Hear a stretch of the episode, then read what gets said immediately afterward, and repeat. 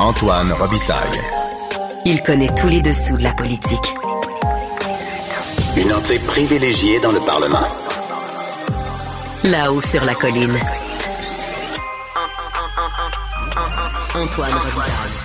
Bon mercredi à tous. Aujourd'hui, à l'émission, c'est compliqué la construction au Québec et avec les besoins grandissants, la rareté de la main-d'œuvre, le gouvernement a annoncé qu'il veut simplifier la réglementation dans ce domaine. Après une accalmie de plusieurs années, le secteur va donc probablement vivre de grands chambardements, peut-être des grands affrontements. On en parle avec ma collègue reporter Geneviève Lajoie qui couvre depuis longtemps ce secteur d'activité. Mais d'abord, mais d'abord, c'est l'heure de notre rencontre, les voix de la voix. Émotionnel ou rationnel? En accord ou à l'opposé? Par ici, les brasseurs d'opinion et de vision. Les rencontres de l'air. Mais bonjour Guillaume Lavoie. Antoine Robitaille, bonjour. C'est l'heure de l'analyse sportive de la période de questions.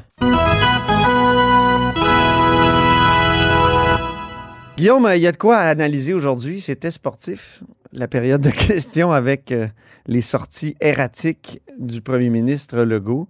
Alors, on commence par un jeu dangereux. Ben oui, Antoine, c'était évidemment toutes les questions, ou presque, de, chacun des partis étaient sur le troisième lien, où on avait l'impression qu'il y avait eu un jeu euh, décousu. Mais là, tant du côté du, Parti- du Parti libéral du Québec que, que du Parti québécois et de Québec solidaire, il y avait ces questions sur un instant là. Est-ce que la promesse phare du premier ministre, qui avait été abandonnée à grand coup électoral, est revenue véritablement à l'agenda? Hmm. Et de tous ceux qui ont posé des questions, ils sont tous essayés. C'est peut-être Gabriel Nadeau-Dubois de Québec solidaire qui l'a formulé de ma- la manière la plus claire là, possible. Et écoutons ça voir. Quand la session parlementaire a commencé, je me suis dit enfin, enfin, je vais pouvoir passer pour la première fois toute une session parlementaire sans poser de questions sur le troisième. On va enfin pouvoir s'occuper des vraies urgences au Québec. La crise du coût de la vie, la crise du logement, l'adaptation au changement climatique, le personnel qui s'enfuit en courant de nos écoles puis de nos hôpitaux. Mais non, j'avais sous-estimé le premier ministre. Dans une de ses pubs électorales, il faisait marcher des bébés. Ben, hier, il a ressuscité un projet zombie juste à temps pour l'Halloween. Les Québécois essaient de suivre le premier ministre, puis sont étourdis. C'est normal, ils tournent en rond. T'as raison, la question était très bien formulée. Puis là, j'ai ajouté à la fin un, un élément de sa question complémentaire. Là. Le premier ministre, il tourne en rond. C'est vrai, hein, quand même, Guillaume. Un recul sur un recul. On voit rarement ça en politique. En fait, on pourrait dire que deux fois 180 degrés, on revient, on est de nouveau par en avant. Ça n'a pas de Mais maudit pas de bon revoir. Euh, Il y, a- il y a une mathématique électorale là-dedans. Euh, peut-être que ma lecture est mauvaise, euh, mais peut-être que pour chaque vote qu'on va gagner avec ça, on va en perdre 10. Ouais. Mais il doit y avoir, je ne suis pas membre du, du caucus, peut-être qu'ils auront une, une appréciation différente. J'ai de la misère à saisir là, véritablement le gain réel d'aller réouvrir ce dossier-là. Hmm. Mais moi, Antoine, c'est c'est la réponse euh, du premier ministre à la question de M. Nadeau-Dubois. Oui, tu ne l'as pas aimé, hein, cette réponse-là? Non, mets-la nous, puis je vais revenir là-dessus. OK, parfait. Québec solidaire, c'est un parti dogmatique géré de Montréal. Donc, Québec solidaire nous dit aujourd'hui, je suis d'accord pour consulter, mais il faudrait tout de suite arranger les conclusions puis exclure des choses. Ben nous, on va écouter la population et c'est comme ça qu'on agit. Puis euh, on est différent de Québec solidaire, effectivement. Oui, c'est assez détestable comme réponse. Ben, et là-dessus, faisons la, la- la part des choses, là, que le premier ministre en profite pour euh, formuler dans sa réponse une attaque à Québec solidaire. C'est tout à fait correct. Ben oui. Voit normalement. C'est de bonne Euh, guerre, hein? Oui, puis qu'il trace des différences idéologiques ou d'approches profondes entre Québec solidaire et le gouvernement, euh, ou le- la, la coalition Avenir Québec, ça, ça me va aussi. Je vais te dire ce que j'aime pas.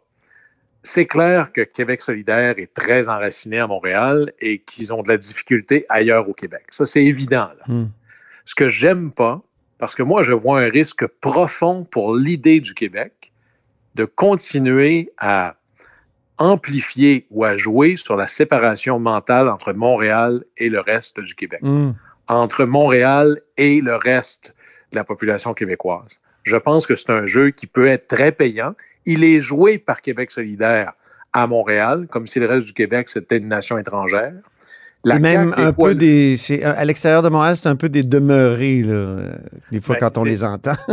oui, puis c'est amplifié par l'administration en place à Montréal aussi. Ah oui. C'est comme si c'était payant de faire de l'identitaire, nous versus le reste du Québec. Exact. Mais à l'inverse, je vois des fois dans un discours de la coalition Avenir Québec une amplification de ben, Montréal, c'est comme une nation étrangère, alors nous, on gère le reste. C'est ben dangereux. Oui, tu te souviens, je ne sais pas si tu te souviens, au début de la campagne électorale 2022, entrevue à Radio-Canada euh, de tous les chefs. C'était comme le premier débat des chefs. C'était pas vraiment un débat, là. mais moi, ça m'avait marqué. Monsieur Legault qui avait dit Montréal n'a pas d'affaire à décider pour ce qui se passe à Québec. Puis là, il défendait son satané troisième lien. Mais là, alors, là-dessus, moi, qu'on soit pour le troisième lien ou contre, qu'on soit élu n'importe où au Québec, hmm. c'est l'Assemblée nationale du Québec. Moi, hmm. je veux que les élus, et évidemment à plus forte raison le premier ministre, luttent contre cette espèce de subdivision à l'intérieur du Québec parce que c'est dangereux comme jeu. Hmm. Nous sommes une minorité à l'échelle du Canada, nous sommes une minorité encore plus minoritaire à l'échelle nord-américaine on n'a pas le luxe de pouvoir se subdiviser identitairement. Ah ben oui. Fini, là. Mm. Alors là-dessus, euh, moi, j'aurais presque une incapacité d'intégrer dans le langage des manières de dire et des manières de penser. Puis la parole, ça finit par trahir des inclinaisons de pensée. C'est comme Montréal et le reste du Québec, ce sont des expressions qui trahissent quelque chose qui peut devenir dangereux pour l'intérêt supérieur du Québec. Et là-dessus, ça m'inquiète hmm. profondément. On peut écouter aussi Paul Saint-Pierre Plamondon, le chef euh, du Parti québécois, qui euh, a posé une très bonne question au premier ministre et qui lui a répondu, euh, le premier ministre, un, peu à la manière de Jean Charest dans le temps. C'est ce qu'il a dit, Paul Saint-Pierre Plamondon, mais je pense qu'il avait raison. On peut écouter cet extrait-là, Guillaume. Cet épisode en dit long sur la nature de la gouvernance de la CAQ. Le premier ministre nous dit qu'il a compris le message et qu'il veut faire preuve de plus de transparence est-ce qu'il peut être transparent et nous dire qu'est-ce qui guide ses décisions? Est-ce que c'est les études qu'il a évoquées il y a cinq mois ou son intérêt électoral le lendemain d'une partielle? Tout le monde a noté que dans le dernier mois, il n'a pas parlé de souveraineté du Québec, surtout pas dans Jean Talon. Il a reporté aussi le dépôt des finances d'un Québec souverain. Est-ce que vous pensez que les 11 000 personnes qui ont voté pour le Parti québécois dans Jean Talon, ce sont tous des gens qui veulent un référendum dans le prochain mandat? Ben non! Il n'en a pas parlé de ça dans Jean Talon. Donc, avant de nous faire la leçon, là, je pense qu'il devrait se regarder dans le miroir. Jean Charest sort de ce corps, hein, Guillaume? Mais il y avait, on voit souvent ça à perdre des questions, la meilleure défense, c'est l'attaque. Oui. Les deux ont raison là-dessus. La question, elle est assassine et elle, touche, elle va là où ça fait mal. Mais la réponse, un peu aussi. Oui, c'est vrai. que le discours du Parti québécois, euh, on a volontairement voulu reporter plus tard la présentation du budget de l'an 1. D'ailleurs, Antoine, euh, toi qui aimes l'histoire, tu sauras me corriger. Hum. Mais dans mon souvenir, c'est jamais arrivé que d'écrire le budget de l'an 1, ce soit une bonne affaire électoralement parlant. Là. Ben non, en, 1973, Jacques Parizeau s'était planté avec ça il avait fait rire de lui, puis euh, par Robert Bourassa notamment, puis il paraît que M. Parizeau ne voulait pas faire cet exercice-là. M. Parizeau avait parfaitement raison, et en plus... Mais François Legault l'a fait, cet exercice-là, par contre, plus tard. Oui, Ça, ça avait plutôt bien passé. Mais là, tout à l'heure, dans sa réponse, il a dit, ben, à l'époque, on avait juste 4 milliards de péréquations. Aujourd'hui, on en a 13 il y a un trou là, euh, de, 9 milliards. Allez-vous euh, montrer ça dans votre, euh, dans votre étude? Puis c'est vrai qu'elle tarde à Dans tous les cas, le budget de l'an 1, ça ne vaut qu'une chose, c'était à six mois de l'an 1. Sinon, on peut se faire un budget. Là, moi, je pense que c'est un exercice qui ne vaut rien. penser, par exemple, à ceux qui ont négocié des hypothèques il y a un an. Ah oui. Alors, qu'est-ce que ça veut dire le budget de l'an 1 quand tu es à quelques, disons là, au mieux, le Parti québécois devient un gouvernement majoritaire dans trois ans, puis le référendum tout de suite après, puis la nation tout de suite.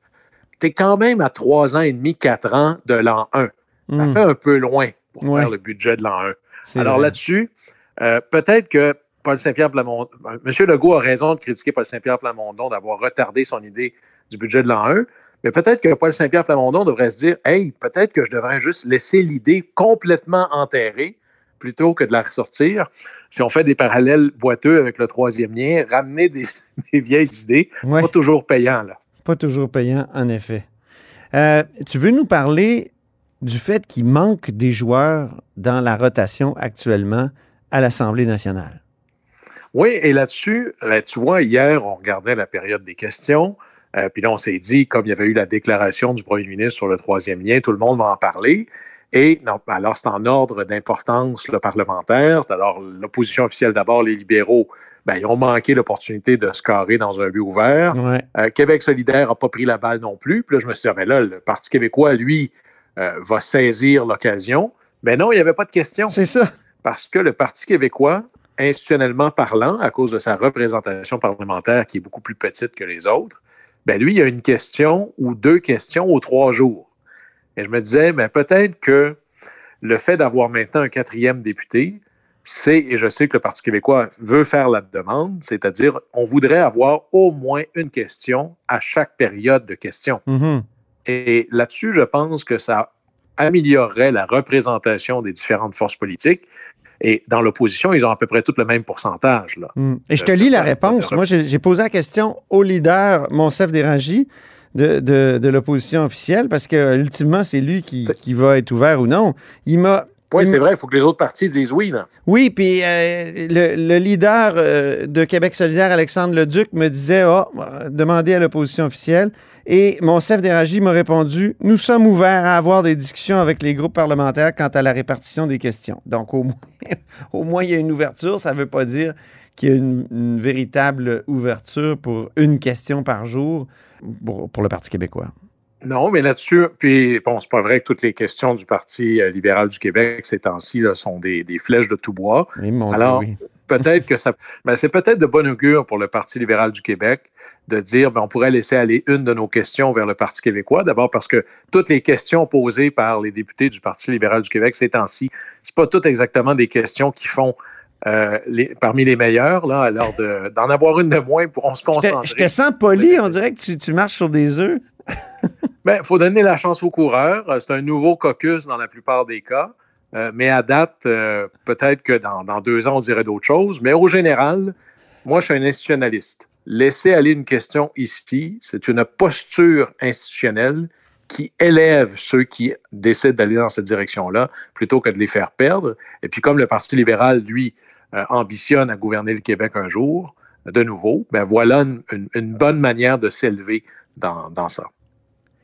Merci beaucoup, Guillaume Lavoie. Et on se reparle demain jeudi pour une autre analyse sportive de la période de questions.